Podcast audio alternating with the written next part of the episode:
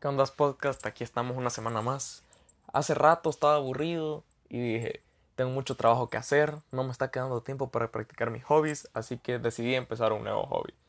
Los requisitos que tenían que ser para eran que se podía hacer todos los días, fácil, que no necesite mucha atención y que sea entretenido. A este punto mis hobbies eran jugar tenis y armar rompecabezas. No me daban los resultados que quería y me consumían mucho tiempo, así que decidí oír podcasts. Estos podcasts tienen la característica de ser accesibles, entretenidos y que no se necesita mucha atención.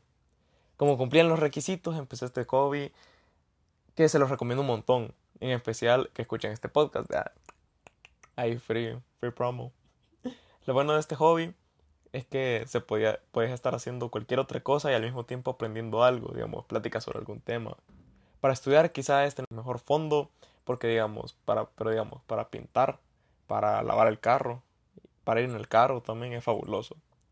Yo en cada tiempo libre que tengo escucho un podcast porque más de algo se aprende en esta plataforma, hasta el punto de que cambié la música que escuchaba regularmente todos los días por podcasts.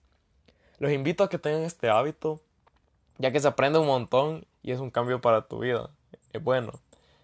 ¿De qué te sirve estar oyendo cómo presumen dinero, mujeres, carros y joyas en las canciones? Mejor cambiarlo por algo que sí te aporte tu día a día, como temas de conversación, noticias o incluso comedia, como, es en este caso. Pero tampoco hay que ser radicales, ¿vea? y eliminar la música de tu día a día. En una fiesta no vas, a no vas a estar escuchando mi podcast. No me imagino al DJ haciendo las mezclas con la pizza con piña o los carteles de perrito, ¿vea? Solo hay que saber hacerle espacio a esta fuente de información. Pero ya mucho spam para que escuchen mi podcast.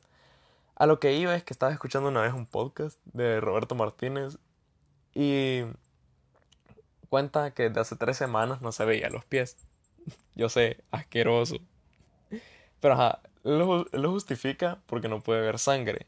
Y había jugado fútbol y le rompieron la uña, entonces no se podía ver el pie. Primero, que asqueroso. Segundo, que, que peligroso, que eso puede estar infectadísimo y él ni cuenta se ha dado él llegó al punto de no quererse ver los pies que se baña a oscuras. Dice también que la, gente necesita el peligro para sentirse vivos. Por ejemplo, la gente anda en moto, entonces al no ver a su alrededor dice que él siente ese sentimiento de peligro y así, y así dice muchas cosas.